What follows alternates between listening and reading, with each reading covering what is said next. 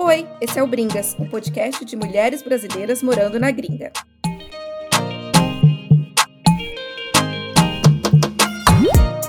Alguma vez na sua vida você já sentiu que você era uma fraude e que tudo que você está fazendo está errado e que também a qualquer momento alguém vai descobrir isso?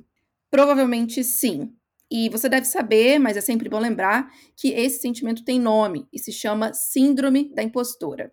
Esse é o tema do nosso episódio de hoje. Estamos aqui juntas, eu, Manaíra. Eu, Sara. Eu, Gabi. E eu, Ana. E vamos conversar sobre esse assunto que atinge muitas mulheres no século XXI. A primeira vez que esse termo apareceu em artigos científicos, lá no fim dos anos 70, o termo utilizado, na verdade, era fenômeno do impostor, ou impostor phenomenon, em inglês.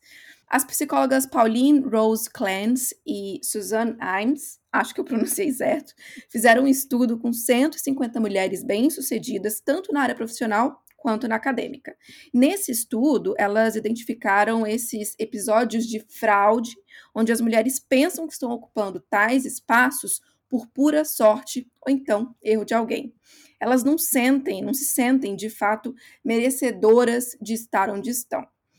E meninas, vamos convenhamos aqui que eu acho que todas nós sentimos coisas muito parecidas, né? Com certeza. Eu sinto demais, eu sinto o tempo todo. Senti para conseguir o um emprego aqui, senti. É, sinto todos os dias quando alguém me pede para fazer alguma coisa, eu fico assim, gente, será que é. Será que eu sei mesmo fazer isso? Será que isso é o meu trabalho ou é sorte? Eles não repararam ainda que, na verdade, eu não sei. é muito doido esse sentimento, né? Porque dá a sensação que dá a sensação que a qualquer momento você vai ser pego. Sendo que você, na verdade, no fundo, no fundo, você sabe o que você sabe fazer. Então é, é só complexo o sentimento. E eu acho que tem um recorte muito específico, assim, até maior.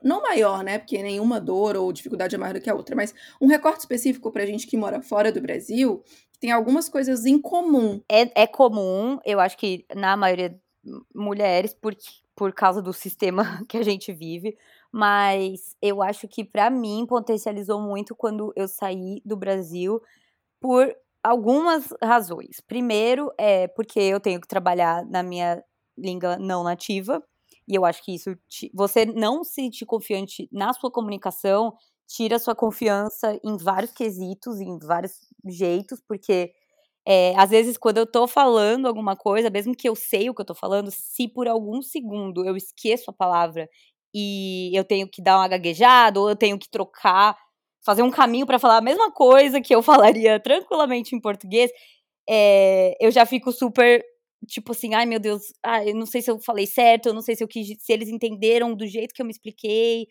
E, e eu acho que outra coisa que é um fator da síndrome é, é você não se sentir confiante porque você não se vê naquele lugar que, que eu acho que é tipo por isso que acaba é, atingindo mais mulheres porque a gente vê homens em, em, posições de poder e não não vê não via vê hoje mais em dia mas costumava não ver mulheres como donas de empresa como chefe e tudo mais e aí entra num quesito de eu não me ver no, no, no, país que eu tô e no meu ambiente de trabalho não ver pessoas iguais a mim.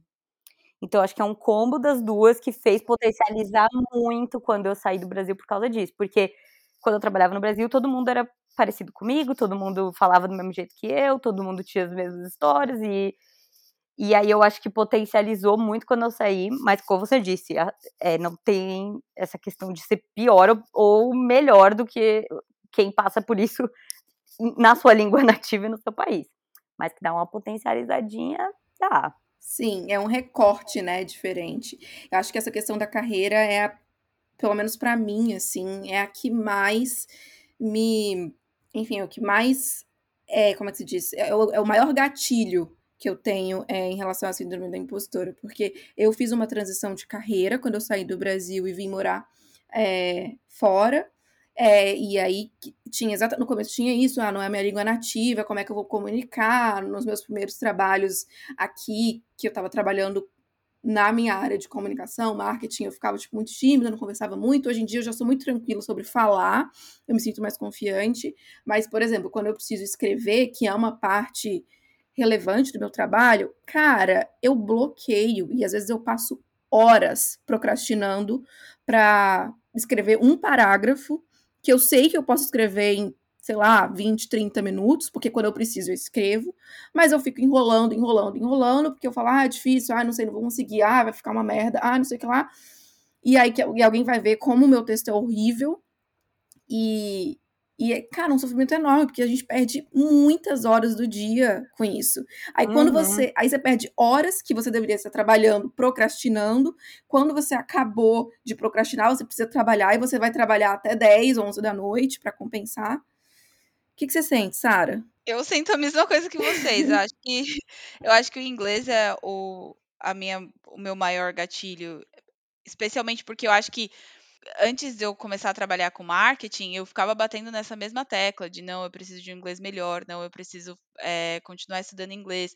Eu já estava morando fora há três anos quase, é, tendo um relacionamento com uma pessoa que, que eu precisava falar inglês todos os dias com aquela pessoa, e mesmo assim eu achava que meu inglês não era o suficiente. Então, eu fiquei nessa batalha por muito tempo, assim. Eu, eu deixei de aplicar para empregos é, na área de marketing por conta disso. Eu, eu fui para um college querendo fazer mais um curso de, de inglês e, o, e tinha que fazer uma entrevista para entrar. E o tutor olhou para mim e falou: Mas por que, que você quer continuar o inglês? Não, não tem mais para onde ir daqui, assim. Para você evoluir, você precisa fazer um, um, curso específico, entrar em uma área específica, algo do tipo. E era muito dolorido, porque eu tinha vergonha de falar. Até hoje, às vezes, eu sinto vergonha de falar. É... Eu sei que eu sou muito mais tímida em inglês do que eu sou em português. É, afeta. É engraçado, no... isso acaba afetando a nossa personalidade, impressionante. É, porque. É, totalmente. É, eu acho que, sei lá, você fica.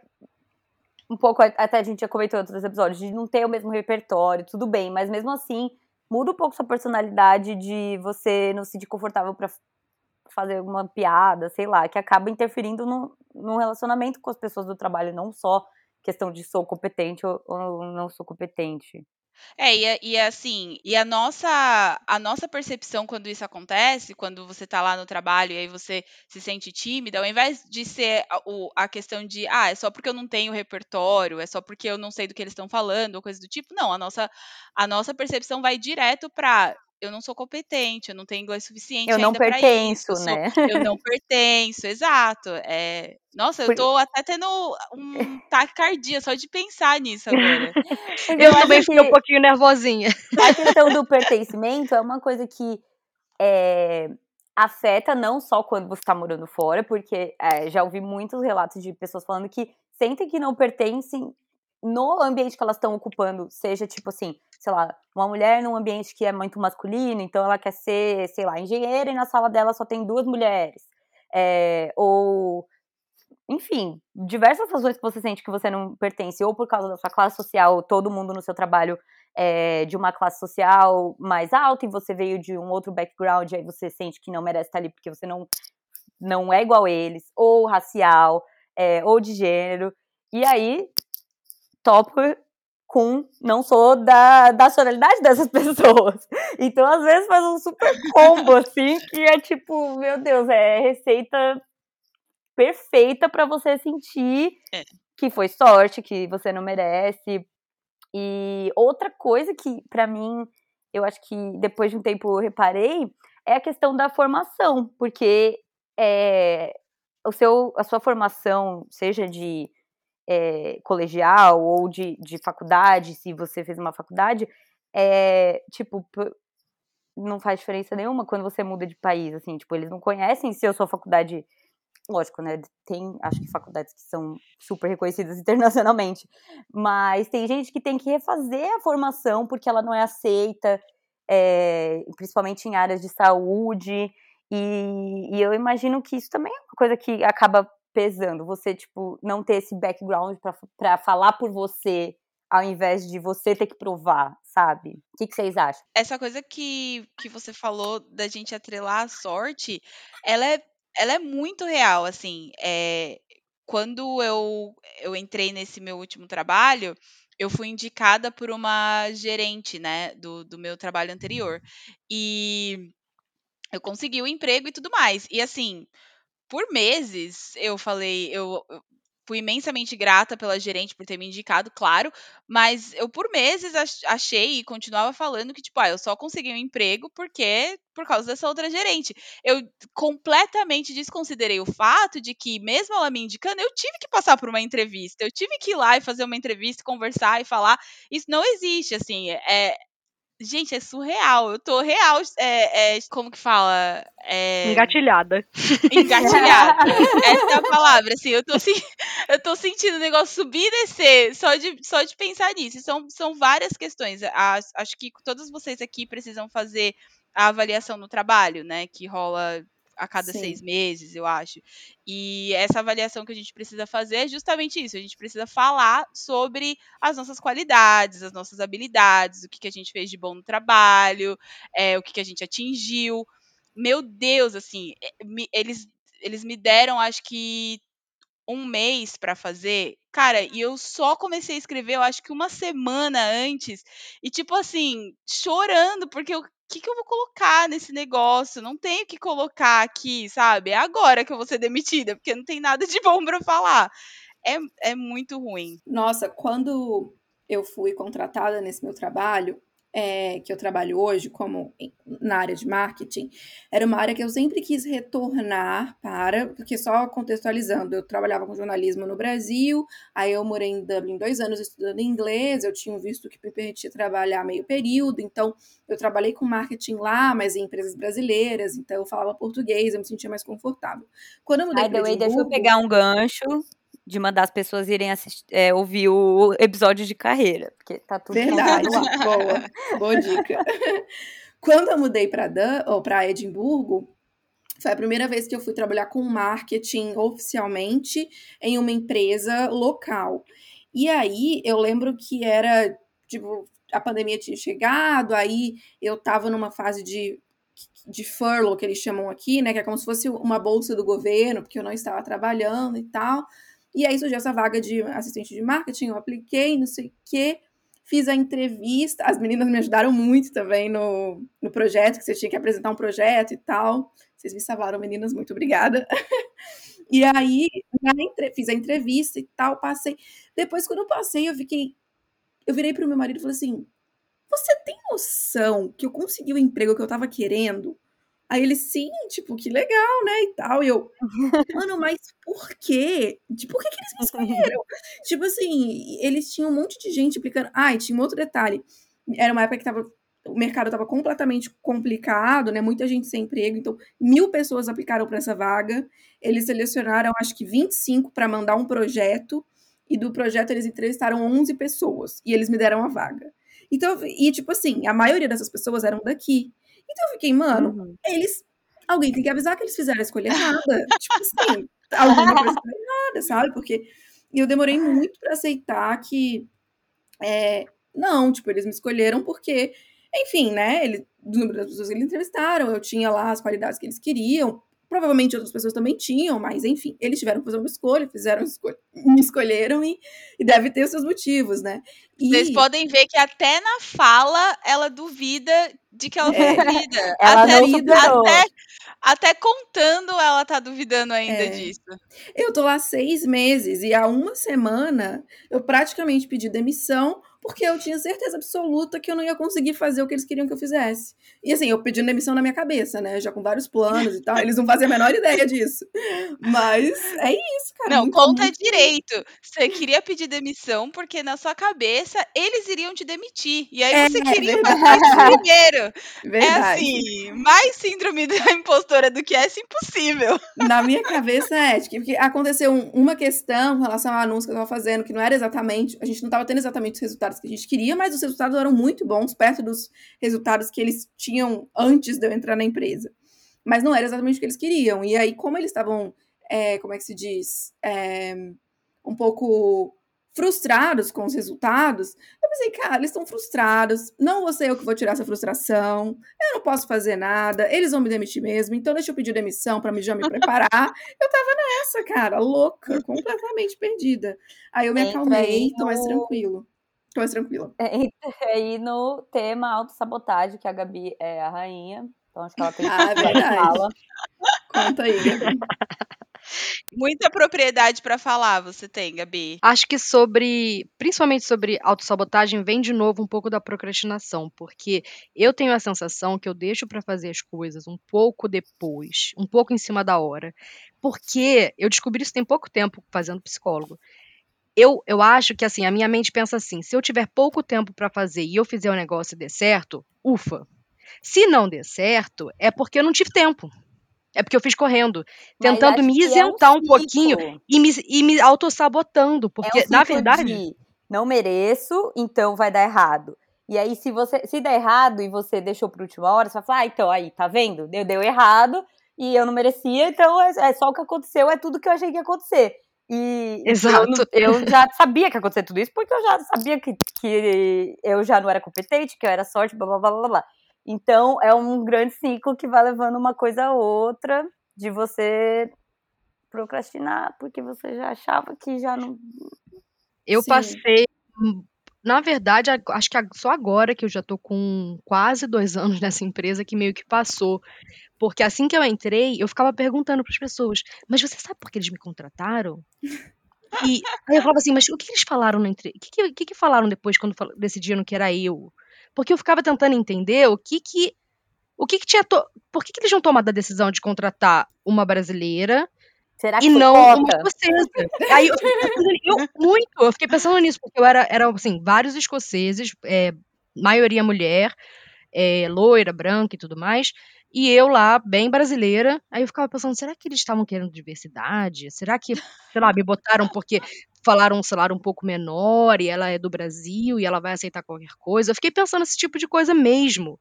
E até que um dia a minha chefe falou pra mim assim, Gabi, a gente contratou você porque você virou na entrevista e falou pra, pra, pra dona, eu quero fazer dinheiro pra vocês.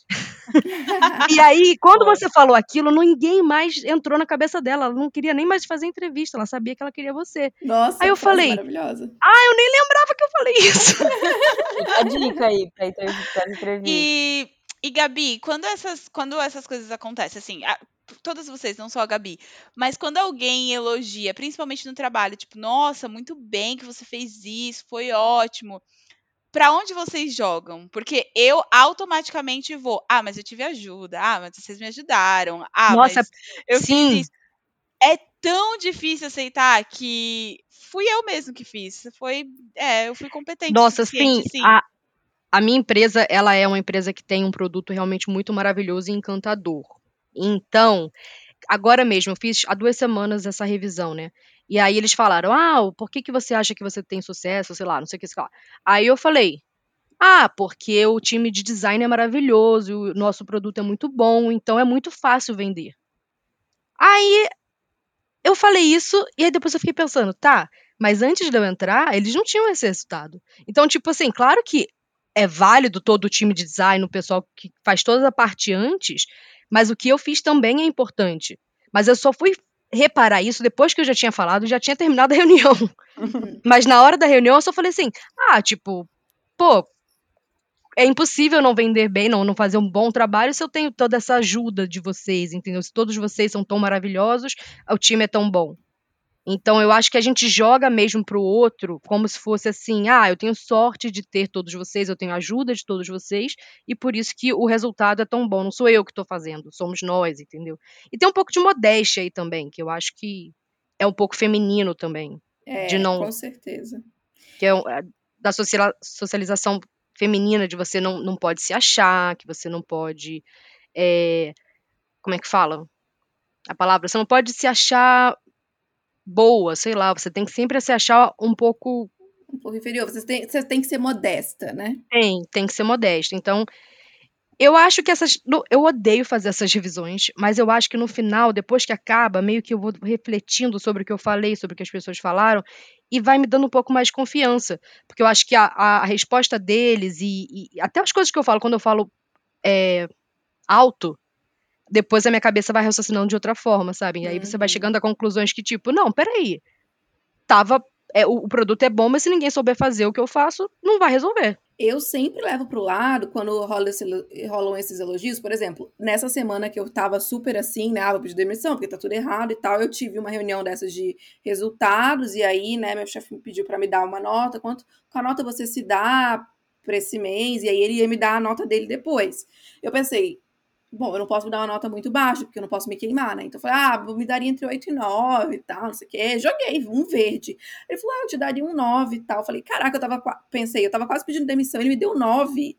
tipo assim, tá ele não teria por que me dar um 9 se ele tivesse muito insatisfeito. Aí eu ainda levo para um outro lado, que é o seguinte, ah, mas sabe o que, que é? Eu sempre falo isso com minha mãe. Minha mãe pergunta, e aí, como tá no trabalho? Eles estão gostando do seu trabalho e tal? Eu falo, Mãe, acho que eles dizem que estão, mas é que esses britânicos são tudo educado, né? Aí eles ficam tipo assim: ah, tá maravilhoso, que trabalho lindo, mas eles falam isso pra todo mundo. Então eu não sei. Ah, eu já passei tanto por Como é difícil aceitar que a gente é bom, Cara, né? mas esse negócio, tipo assim, eu vou entrar num ciclo, ver se vocês me acompanham, tá? Meu pensamento. Primeiro que esse lance do feedback é, é uma coisa que acontece muito aqui e eu não tinha. Eu trabalhei em algumas empresas no Brasil e não era tão frequente quanto é aqui, pelo menos nas empresas que eu trabalhei. Porque é literalmente quase que eu tivesse que fazer uma terapia com meu chefe toda semana, que ele pergunta como que tá, não sei o que lá, e você tem que falar pontos fortes, blá blá blá. Tipo assim, que eu particularmente não gosto, me irrita, porque eu entro nesse ciclo de tipo, eu não quero ficar falando bem do meu trabalho. Tipo, você, tá, você trabalha comigo, você tá vendo, eu não quero ter eu que ficar falando, porque não, não quero, já. Não, tá. Aí entra nessa de, tipo, ter que dar esse feedback, que é, eu não sei se é como, assim, claramente entre os nossos trabalhos é muito comum. E eu, pelo que vejo de outros trabalhos também aqui. Então tem essa cultura de um feedback sempre, tipo, ou, ou trimestral, ou no máximo seis meses, mas assim, não passa seis meses sem você tem que sentar e conversar sobre essa questão de tipo, seu trabalho tá bom, não tá bom, o que, que, que, você pode melhorar, não sei o que, não sei o que. Aí, beleza. E isso, para mim, acabou sendo muito gatilho para desenvolver mais a minha síndrome de postura, por incrível que pareça. Porque eu percebi que os elogios me davam esse gatilho de eu falar, tá sendo bonzinho, tá sendo legal, tipo, por uhum. que, que você tá falando isso? Eu não acho que é tão bom, que foi esse resultado que você tá falando que foi bom, e eu acho que foi só ok, ou às vezes ruim. e aí começa a vir, tipo assim, por que, que estão me elogiando?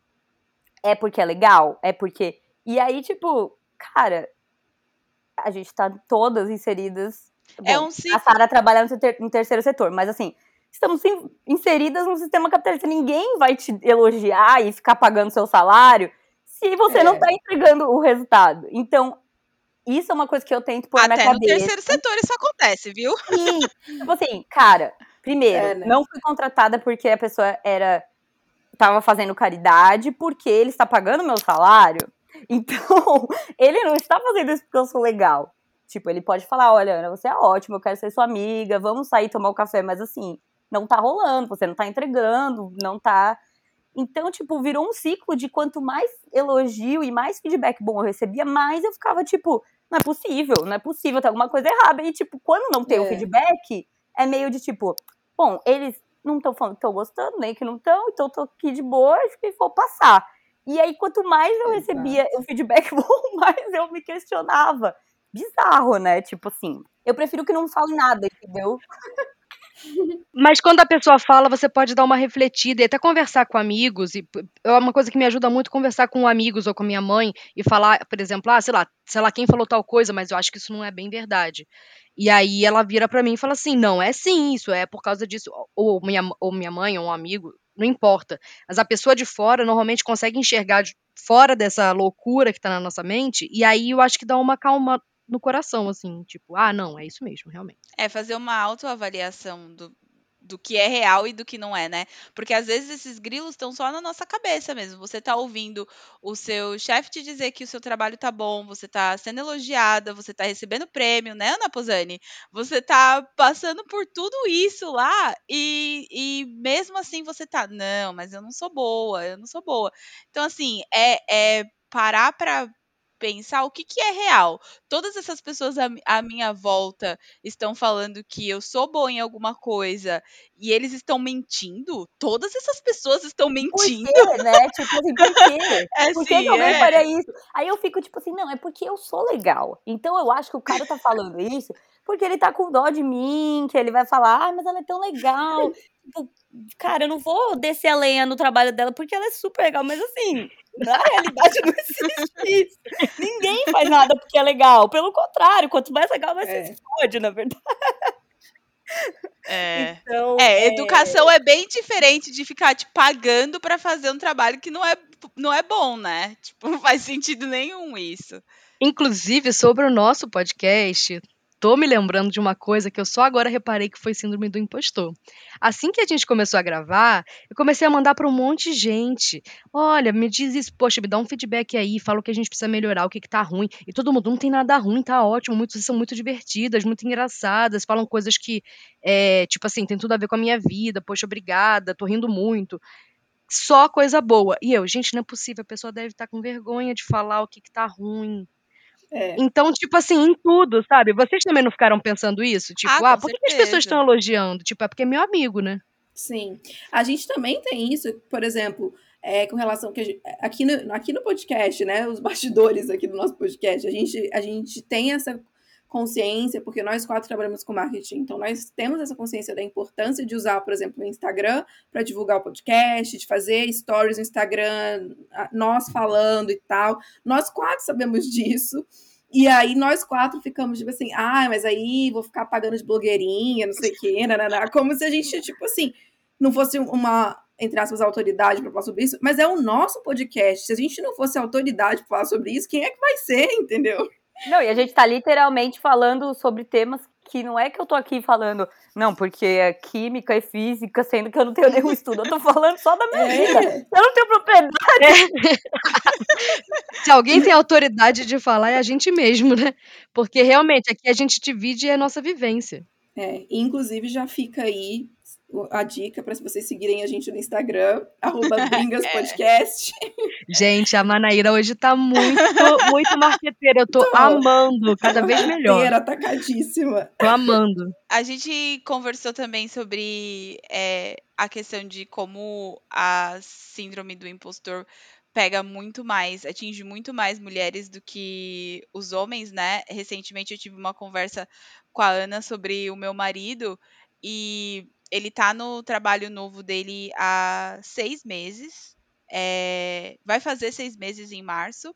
E ele já tá aí planejando o que ele que ele vai falar na avaliação dele de seis meses e o aumento que ele vai pedir. A Ana, é, quando eu contei para ela, né, que ele estava se preparando para o aumento, ela ficou de, tão chocada porque a gente realmente demorou para pensar na possibilidade de pedir um aumento, de ir lá e falar, pô, o meu trabalho é legal. No meio da é pandemia, é o cara vai pedir aumento na cara, três meses de, de, emprego, no meio da pandemia ele vai falar, eu quero que você me dê 20% de aumento porque eu mereço. Não estou falando que ele não merece, ele é ótimo. Tudo bem, eu ia falar, Greg, se você estiver ouvindo, mas ele não entende português. Mas, assim, é, não estou duvidando da capacidade dele, mas, assim, esse, esse pensamento de tipo, não, bom, eu, eu fui contratado, eu acho que eu tô fazendo um bom trabalho, eu acho que eu mereço um aumento, e é isso, não tem um drama por trás de tipo, meu é. Deus, mas eles falarem, ai, sei lá. É, e assim, e a única diferença, gente, entre o Greg e a gente é que ele é homem, porque ele também é, é, imigrante aqui na Escócia, inglês também não é a primeira língua dele, ele é novo no trabalho, então assim, é. Ele é novo no, no na área. É verdade. É, ele, ele é, é, novo na, na área. área. É, e assim, mas é, é, é, a, é o, o, a mentalidade que a gente tem desde criança de que, né, é, os homens têm mais espaços do que, do que a gente. E aí, isso é. automaticamente é. interfere na nossa vida lá na frente. Então, mas sobre esse negócio do aumento, eu sou realmente a rainha da sabotagem, eu procrastino, às vezes quando eu vou ver, só começo a trabalhar 4 horas da tarde, só começo a trabalhar 4 horas da tarde é um exagero, mas pego mais no tranco e aí fico até mais tarde e tudo mais, mas nas minhas revis... na, minha, na minha primeira revisão de três meses, eu falei sim de salário. Aí, olha só. Falei, falei, eu falei assim, é, que eu achava que eu tinha entrado com um valor muito abaixo do mercado e que eu entendi aquilo e topei aquilo porque eu era uma pessoa que não tinha experiência na área no, no Reino, Reino Unido. Unido. Então eu queria me provar para eles, mostrar para eles um bom trabalho e a partir daí ir crescendo. E aí eu falei para eles que com um ano eu queria chegar num valor tal e que para isso acontecer, eu acho que já naqueles primeiros três meses eu deveria ter um aumento. falei Perfeita. mesmo, falei mesmo, Perfeita. e deram. Arrasou, arrasou, então, a gente tem que falar. E então, assim, eu acho que é valorizar o seu trabalho, porque é difícil e, e cara, dá nervoso, parece que a pessoa vai virar pra, pra você e falar assim, não, mas você não, você não faz isso tudo, que é isso. É. Mas se você falar, eu acho que, se você estiver fazendo um bom trabalho e falar, as pessoas até vão. Mas aí depois eu, eu recebo o aumento e fico sofrendo. Ai, meu Deus, agora, agora eu vou ter que entregar, que mais, mais, ainda. Agora eu vou acordar mais cedo e começar antes. É. E, ai... Eu acho que o máximo que pode acontecer é eles falarem, ah, agora não dá, beleza, tipo, é. eles vão te mandar embora. E tá tudo bem. É. O que você está usando pedir esse aumento? Você está demitida. Eu não quero mais ver você na minha frente.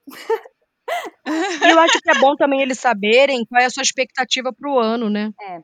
Eu tava procurando aqui no celular, mas eu não achei, mas eu vou procurar depois. Ah, tinha uma matéria falando disso, de quanto, tipo, os homens, é, quando estão procurando uma, um emprego novo, eles aplicam quando eles têm, por exemplo, 50% dos requisitos, eles já falam, ah, tudo bem, vou aplicar.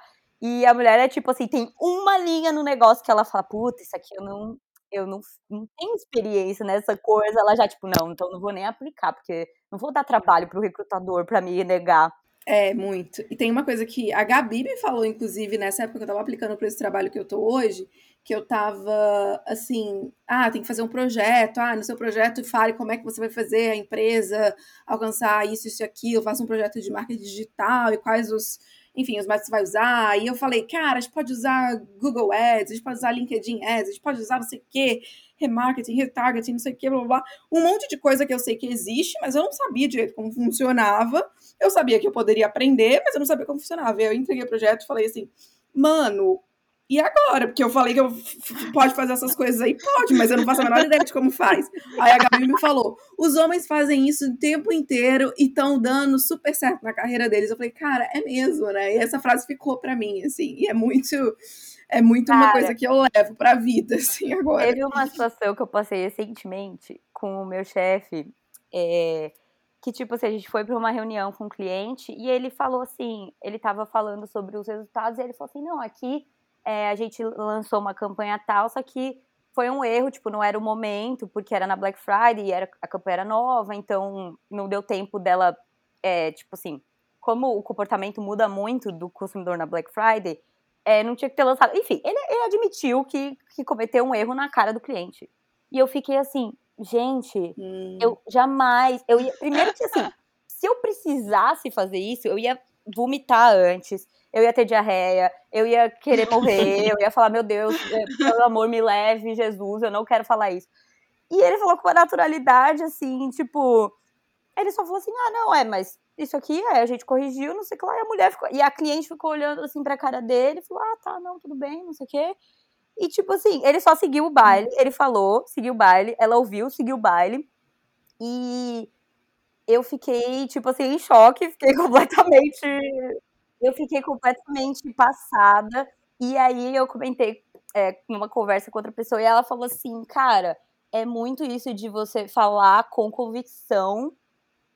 Tipo, não interessa se você sabe. Se você tá falando uma mentira com convicção, é melhor do que você falar uma verdade meio na dúvida, entendeu? Tipo, se você falou com a convicção, se você passou a confiança, é isso que importa. Tipo, você, esse negócio de tipo, ah, eu sabia que eu, que eu conseguia fazer, mas é. Tipo, não precisa falar que você não sabia você fala com convicção e fala, não, a gente vai fazer isso, isso, isso, isso, isso, isso, e depois chega na hora, você chora, você surta, mas você faz, porque essa é a minha grande dica, convicção na hora de, de falar, porque assim, não, não ajuda na síndrome de postura, mas ajuda nas pessoas não perceberem que você tem.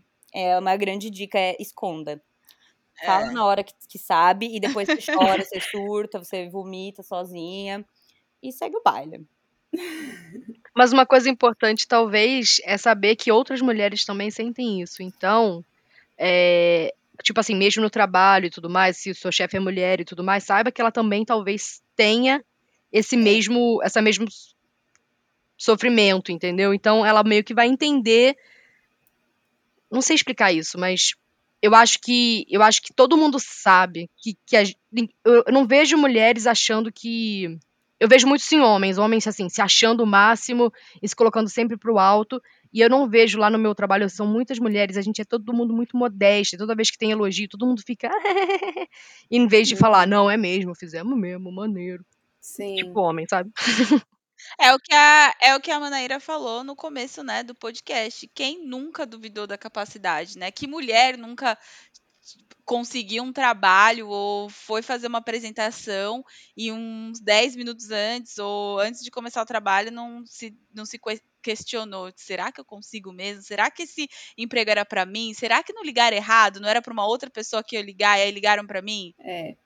E, e, a Ana citou essa questão aí de, de ir a reuniões, né? É, com cliente e tal, não sei o quê. Isso é uma outra coisa que me dá gatilho da síndrome da impostora. Porque quando agora as reuniões são todas online e tal, mas quando eu tenho que fazer reunião com cliente ou com, enfim, potenciais pessoas que são importantes para para a empresa que eu trabalho, eu, e meu chefe fala: não, você vai lá, você vai fazer. Agora ele, a gente vai fazer umas entrevistas em vídeo, ele, e ele fazia antes os vídeos, ele falou: não, agora você vai fazer os vídeos. E eu fico tipo, eu? Mas o que, que eu represento? Eu sou brasileira, não tem nada a ver com esse povo. O que, que ele quer que eu apareça para esses clientes? Meu inglês não é. Eu não sou nativa, eles vão ver que eu não sou daqui. Eles vão ver que eu sou uma fraude, entendeu? Como é que você quer que eu fale? Tipo assim, eu quase assumo. Tudo bem, minha equipe sabe que eu sou uma fraude, mas os clientes não podem saber. É, é quase isso, sabe? Eu fico com ele tem coragem de deixar eu falar com o cara, velho. Como Exato. ele tem coragem de me pôr pra falar com a pessoa, ele deve estar tá louco. É... Exato. Nossa, sempre acontece isso comigo, porque eu fico tipo assim, cara, aqui na empresa tudo bem, o máximo ele vai me mandar embora, mas e se eu perder um cliente, porque, é, é... sei lá, e aí eu fico assim, ai, mas meu Deus, e o meu inglês é perfeito, mas todo mundo sabe que você que não é sua primeira língua, você já fala duas línguas, né, e não sei o quê. E tipo assim, mas eu sou gay, eu nem querer saber, eu ia falar, essa pessoa é burra que não sabe falar direito. eu fico com esse medo da pessoa achar que eu sou burra. E sendo que, sim, todas nós falamos inglês bem, tá? Vamos deixar sim. isso bem claro. Eu sei que eu falo bem. Só que, quando eu tô falando lá, às vezes eu fico meio nervosa, aí eu acho que eu falei tudo errado e que a pessoa vai falar, nossa, ela é burra, né? Ela não sabe nada que ela tá é. falando, ela tá falando muito besteira. E assim, e é, e é normal você falar uma coisa ou outra errada, porque você também fala em português às vezes. Não, não é, é, que você, você tem um português perfeito e você nunca errou na vida. Você vai acontecer com português, com, com inglês e com português. Sara, conta aquele seu caos na, na sua reunião, Ai, por é verdade. Favor. Essa, essa é. semana, essa semana eu fui fazer uma reunião e eu queria falar para o gerente de projeto, é, queria perguntar quando que ele queria que o que a comunicação saísse, né? Que o, que o postcard que a gente ia mandar fosse enviado. E ao invés de falar quando, quando você pretende mandar, eu falei. Como que eu vou traduzir isso? Quando você. É tipo fingir, é tipo enganar, né? É, exato, tipo enganar. Quando que você vai enganar um que vai mandar o postcard? Uma coisa assim. E, e aí, na hora, é, eu vi que eu falei errado. Um dos meninos que estavam na reunião, eu vi que ele deu um sorrisinho, sabe no vídeo assim quando você faz um Só que ele tentou, ele tentou ficar sério, só que eu já quando eu vi que ele estava rindo, eu já comecei a rir também, e aí todos rimos, foi ótimo, mas... Rimos muito, fui demitida. Por falar que o gerente tá querendo fingir alguma coisa. É, mas acontece, mas eu acho que porque o inglês é, é a nossa segunda língua, acho que ele é o maior dos gatilhos é, em questão da, da profissão, assim, de, de se duvidar mesmo, porque até na nossa cabeça, quando a gente vai querer falar alguma coisa, ou a gente está se perguntando ali, será que eu estou falando certo? Que, que, que, será que eu estou me fazendo entender? S sabe, assim, e, e, e às vezes bate um desespero de, pelo menos comigo, de eu estar conversando com alguém, assim, a pessoa tá me olhando e não me dá um retorno de que tá entendendo, e aí eu vou ficando mais nervosa de tipo, uhum. talvez ele eu vou ter que vou ter que explicar de outro jeito, vou ter que e assim, é é é assustador às vezes. É. E acaba gerando uma questão de, pelo menos comigo, não sei se é assim para vocês, de tipo, eu me esforçar muito mais, tipo, eu, eu fazer mais coisas às vezes do que eu deveria, ficar mais horas meu chefe, pelo amor de Deus, sai, você não é para estar online nessa hora. Às vezes ele vem, ele vem depois e, e me espia lá, ele sai agora, vai, para de trabalhar. Eu, tipo, Sério? Tipo, Sério, ele já me pegou algumas vezes, porque o, o agora, né, que a gente fica no, no online, lá no, no Teams online, e ele vê que tá verde. Aí, às vezes, é tipo, sete horas, ele que, que você tá fazendo aqui? Eu, não, não, eu tô no computador fazendo outra coisa. Não tô Só que acontece que eu penso assim, cara, se eu vou Sim. mandar um e-mail em inglês, se, eu, se fosse minha língua nativa, eu ia demorar 20 minutos ou 10 minutos.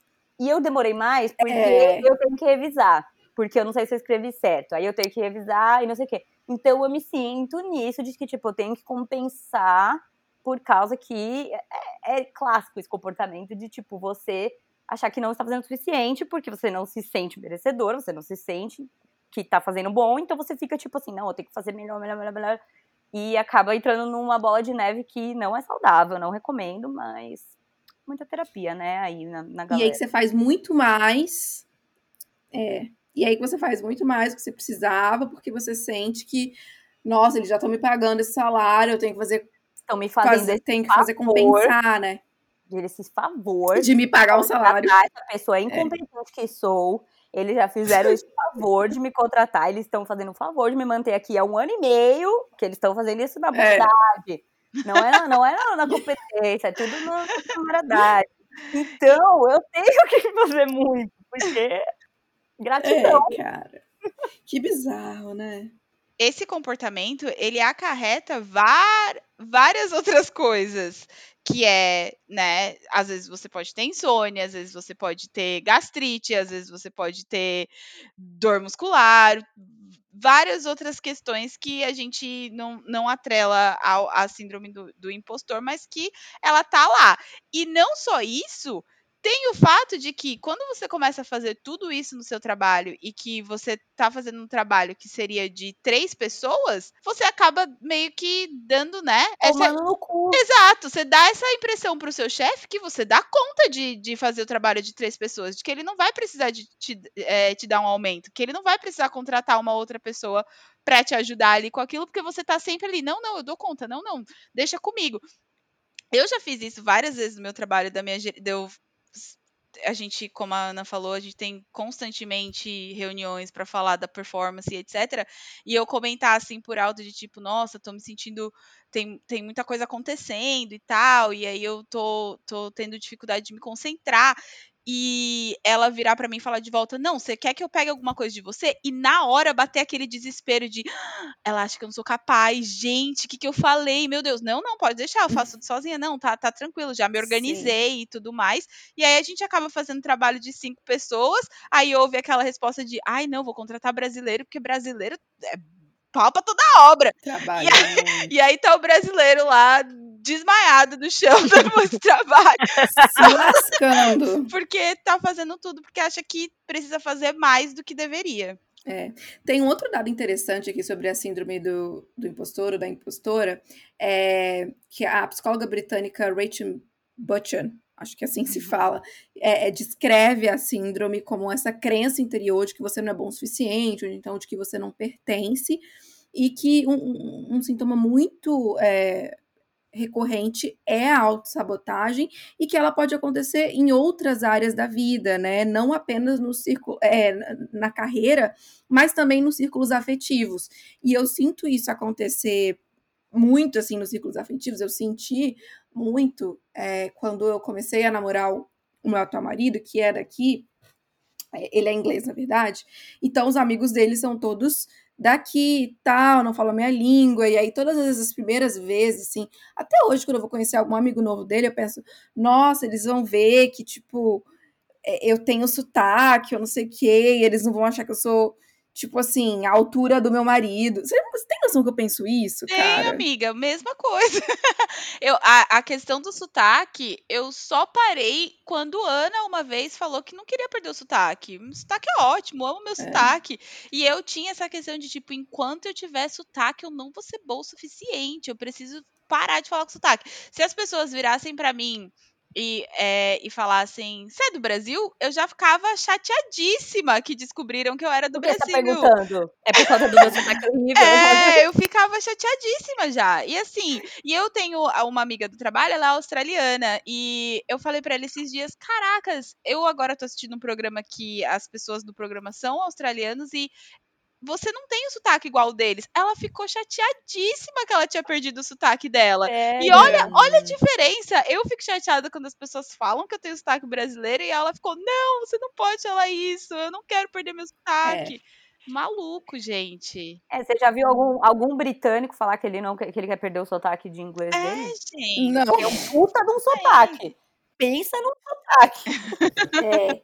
E tem uma outra coisa que a gente não considera, não pensa assim, mas tipo, se você tá no Brasil e tem um colega de trabalho, conhece alguém que não é nativo do Brasil, tipo, é nativo de uma língua hispânica ou então do próprio inglês e vai falar o português, e vai falar umas palavrinhas ali meio fora do lugar, meio erradas, mas vai se comunicar, você vai falar, caraca, que massa, né? Tipo, ele nem fala nossa língua, isso como nem é da, nem enfim, aprendeu a nossa língua para se comunicar com a gente. Que foda isso. É isso que a gente acha dos outros. Agora, quando é a gente fazendo isso, a gente se acha uma merda porque não, não tá fazendo igual eles fazem. E nem vai fazer, nem, a gente nem deveria querer fazer, né? Porque o nosso sotaque ou as coisinhas que, que não são exatamente como eles falam são o que representam, o que. É o que representam quem nós somos, na verdade, né? É, lógico. Eu super acho. Essa é uma outra coisa que, num dos textos que a, que a Ana mandou, não vou lembrar agora em qual deles foi, é que a gente, que quando a síndrome do impostor tá acontecendo, é, a gente se compara muito com as pessoas. E às vezes essas comparações não são reais, né? Não são, não é real. Às vezes essas comparações não são é, justas, né? Porque comparar o meu inglês, que é segunda língua, com o inglês da minha gerente, que é daqui, é assim. não faz, não, dá, faz é, sentido exato. nenhum, né? E É. esse negócio de, de sotaque, é, queria até fazer um paralelo, talvez, porque eu tenho amigos nordestinos que foram é, para o Sudeste trabalhar tanto no Rio quanto em São Paulo, e eles falaram que, assim, para também se sentirem mais é, pertencentes e tudo mais, quando vieram, tentaram perder um pouco do sotaque, para é, para ser menos diferente, entre aspas, né? O que, é, o que é muito triste, na verdade. Então, quando alguém fala isso pra mim de sei lá, uma pessoa, sei lá, um baiano foi trabalhar em São Paulo e ele preferiu diminuir o sotaque, eu acho isso triste e opressor. Mas aí eu mesma falo, não, mas eu tinha que ter um sotaque um pouco melhor, porque é, meu sotaque demonstra que eu, sei lá, não falo tão bem inglês. E não tem nada a ver, sotaque é uma coisa e pronúncia é outra. É. A- a- Então, Gente, a síndrome do impostor, ela, ela pega vários outros contextos. Tem o contexto do, do nome que você tem quando você mora no exterior. De tipo, hoje em Nossa. dia, eu e o Greg, a gente pensa, não, se a gente vai colocar nome nos nossos filhos, a gente precisa colocar um nome é, universal a para que eles não sofram e etc. Assim, pra tudo. Não, eu já pensei, tipo assim, quando eu casei com o Oliver, eu não mudei meu nome. Eu ainda posso mudar se eu quiser. E eu penso, lembro que antes de eu casar com ele, eu falei, cara, eu vou mudar meu nome, vou pôr no LinkedIn, assim, o sobrenome dele é, o meu sobrenome é Gomes Lacerda, eu uso Lacerda. O sobrenome do Oliver é Turner. Aí eu falei, ah, já sei, vou colocar no meu LinkedIn, ao invés de colocar Manaíra Lacerda, eu vou colocar Mana Turner. Porque aí é um nome super que todo mundo vai entender, vai falar super fácil e tal. E aí eu fiquei muito, muito tempo nessa, ainda não mudei meu nome. E eu não mudei, só para uma informação, eu não mudei quando eu casei por, por duas razões. Um, porque onde eu casei não se muda automaticamente, você precisaria mudar lá no seu cartório do seu país. E dois, porque eu, eu sempre tive um pensamento, tipo, sempre falei assim, nossa, que machista, né? Que mulher nome, muda o nome pro nome do marido só porque é mulher e tal. Mas quando chegou a minha vez, e que agora eu tô aqui num país em que o meu sobrenome é um sobrenome que, e o meu nome é um né, nome e sobrenome que as pessoas não pronunciam direito e tal. Eu falo, acho que eu vou colocar meu sobrenome só pra ser mais, mais respeitada. E, tipo, agora eu já tô entrando na onda, tipo, ah, para, né? Cala a boca, assim, vai, usa seu nome, que você não precisa disso. É, eu acho que isso é muito de primeiro, assim, quando você muda, é tipo assim, você não vai se passar por outra pessoa. Não, eles vão saber que você não é daqui. Tipo, você pode mudar seu nome, você pode mudar sua aparência, você pode fazer o que você quiser, eles vão saber porque você não é. É simplesmente é isso que acontece. Você não é, e é. ponto final. Então, tipo, por que eh, tentar esconder uma coisa que, que é parte da sua história, entendeu? E eu acho que a gente tem que ter orgulho de, de falar outra língua, de ter saído do, do país. É claro que eu tô falando isso, né, na teoria, aquela coisa maravilhosa, e na prática eu fico... é isso que é. Sim, tudo mal, muito na teoria. As pessoas me fizeram favores, mas enfim no geral, eu acho que a gente tem Mas... que entender que as pessoas sabem o, o quanto a história, a, a, jornada de um imigrante é difícil e que isso é um ponto adicional na gente, não um ponto que, que seja diminua.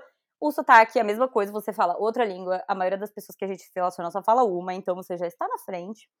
E é, na questão de, de profissão, assim, é, claro, fomos contratadas, não foi uma cota de imigração, é porque gostaram da gente, ninguém vai fazer esse favor, mas você ter essa perspectiva de, de outro olhar também ajuda muito na, nas, nas questões do, do, trabalho. Já tem várias é, pesquisas falando o quanto a diversidade, não só de nacionalidade, mas de classe, de é, raça, influencia e, e é melhor para o ambiente de trabalho do que ter todo mundo do mesmo background, todo mundo se parecendo igual. Então, é, minha dica é essa, pessoal. Vou tentar ouvir a mim mesma também e seguir. Mas é engraçado porque eu acho que existem essas duas é, vozes na cabeça mesmo. Tipo, eu acho que a gente sabe o quanto é adicional, a gente, tipo, o quanto é bom para a empresa a gente ser diferente, a gente falar duas línguas, a gente ter essa bagagem cultural de Brasil e tudo mais. A gente sabe o quanto a gente faz o nosso trabalho bom. Tudo isso a gente sabe, mas existe uma vozinha ruim que fica o tempo todo, tipo, questionando e te, meio que relembrando que, ah, será que é isso mesmo? E fazendo você meio que duvidar do que você realmente é. E é basicamente isso. É, são duas vozes. Você sabe a teoria, mas a realidade acaba sendo essa voz tensa. Não, não. A realidade é que está à sua volta. Se você está sendo elogiado, ah, sim, é. se você está fazendo sim. seu trabalho, se você conseguir um trabalho, é porque é mérito Olha seu. aí, impostora. Tem nada a ver. Sua voz aí na tá sua cabeça. Não, não foi isso que eu falei. Eu falei que a realidade é que a nossa cabeça fica fazendo é. isso. Eu não falei que é verdade. Eu falei que a, a, a cabeça fica. Só fechando aqui tudo que a gente já falou hoje. É, se você também é uma mulher que mora fora do Brasil ou um homem, né? Não necessariamente uma mulher, mas que você sente que a questão do, do idioma, de você não falar, não, não ter nascido com o idioma daquele país e ter aprendido e sentir que o idioma não é suficiente para você, e isso ser um obstáculo para você aplicar para vagas naquele país, vagas que você está interessado, vagas que são na sua área. Cara, a mensagem é: não é você que tem que definir se você não é bom o suficiente naquele idioma. Quem tem que definir isso é o recrutador, é o gerente da vaga, a pessoa que está contratando. Então, se você viu uma vaga, acha que você tem pelo menos a maioria ali dos atributos, isso vale também para os atributos da vaga. Quando, quando você tem uma lista de atributos da vaga, quer dizer que alguns daqueles atributos são muito importantes, mas eles vão considerar candidatos que não têm todos, porque o candidato perfeito não existe. Então, você aplica para a vaga, entendeu? E aí o, o, o, dono da vaga vai decidir se te entrevistar ou não. Não é você que vai decidir antes. Então aplica com vontade, faça uma boa cover letter, envie um bom currículo e aí eles definem. E isso acontece realmente muito. A gente tem amigas próximas que passam por isso. E não adianta a gente falar, a gente fala tantas vezes você estar tá pronta, você é o suficiente. E a pessoa se boicota de se candidatar a uma vaga por causa de, de medo de não falar inglês suficiente. Não, e, primeiro que já fala, e segundo que não é o lugar dela de dizer que não é que é ou não é. é. Então. E a gente entende que a síndrome da impostora faz isso, causa isso, a gente também passa por isso, mas estamos aqui hoje para, enfim, tentar lembrar nós mesmas e todo mundo que está ouvindo a gente que a gente tem que ultrapassar aí esse limite. Sim, uma coisa que eu tento sempre manter em mente quando eu tô duvidando de mim profissionalmente, eu penso no Bolsonaro. Que se ele se achou capaz e competente para ser um presidente de um país, você é competente para qualquer vaga, minha amiga.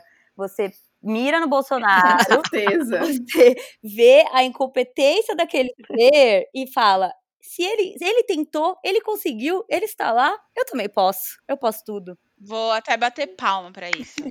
Exatamente, palmas aí. Vamos para expectativa e realidade? Agora, com vocês, o quadro Expectativa versus realidade.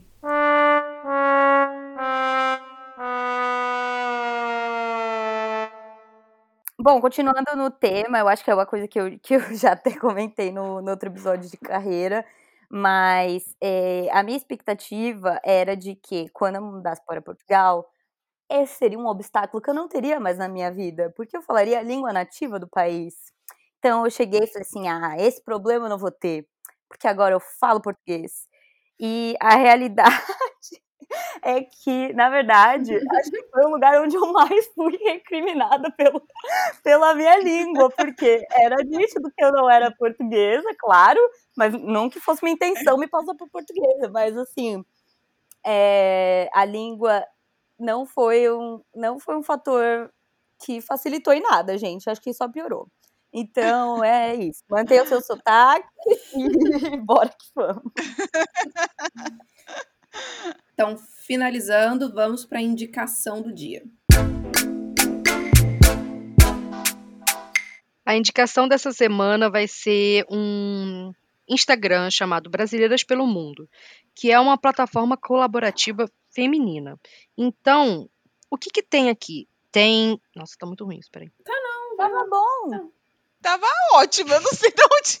Meu Deus, a gente tá fazendo um episódio de A gente- síndrome da impostora. Não é A gente tá possível isso. impostora aqui, gente. Olha, difícil a gente fugir. Possível. A gente é muito impostora. Deixa isso aí, deixa pro povo ver que, que, é, que é só teoria, porque eu, eu sou, Deixa isso aí, por sabe? favor, não corta. Então, eu queria falar que esse, esse Instagram é muito interessante, porque assim, tem, tem lives de pessoal, por exemplo, comentando assim, é, bate-papo sobre a questão racial nos Estados Unidos e na Europa. Então, tipo, são mulheres conversando sobre morar fora, basicamente o que a gente faz também. E tem fotos, tem, tipo assim, é meio colaborativo. Cada um, cada mulher que mora é, num país vai mandando foto, vai mandando história. Então tem tudo a ver com o nosso tema, né? Bem legal. Eu adorei. Arrasou. Muito bom, gente. Eu amei esse tema. Amei muito. Eu amei. Amei muito e suei muito. Tive taquicardia, mas deu tudo certo no final. Economizando umas sessões de terapia. Arrasamos. Amanhã tem terapia, já vou, já sei do que vou falar. E, gente, comenta aí os seus também, porque a gente também quer saber o que, que vocês sentem, como é, como vocês vivem essa, essa síndrome, porque eu sei que você também tem. Cara, eu acho isso muito importante, sabe por quê? Porque eu acho que uma das coisas que me deixa me dá aquele aquecimentinho no coração é quando eu vejo uma mulher que eu acho foda falar que ela também passa por isso. Tipo assim, tem vários TED Talks de Michelle Obama, tipo assim, gente, se a Michelle Obama tá duvidando dela, o que, que sobrou pra nós? Tipo assim, tem vários, a gente pode até deixar o link depois, tem vários TED Talks eu já vi de mulheres assim, muito fodas que sempre falam, não, eu também duvidava, e aí eu mudei. Então, é isso, estamos todos no mesmo barco e foco no Bolsonaro. E vamos sair desse barco juntos. E vamos, e vamos tentar, vamos tentar ser mais como os homens, entendeu? Que eles vão lá e fazem e fingem Ai, que amiga, são. Eu não quero ser igual ao Bolsonaro, não. Que não quer ser o Bolsonaro, não. Eu não quero ter esse espelho, não. Eu quero continuar eu só um pouquinho menos sem síndrome. Usa, usa só autoconfiança. Só se inspirar na é- autoconfiança é, deles, é. O resto você descarta. A confiança do homem branco. Esse é, o- é o gol. Hétero, homem branco cis hétero. É isso aí. exato, exato. Vamos nessa que vai ser sucesso. Falou, beijo. Beijo, meninas. Beijo. Beijo. Tchau, tchau.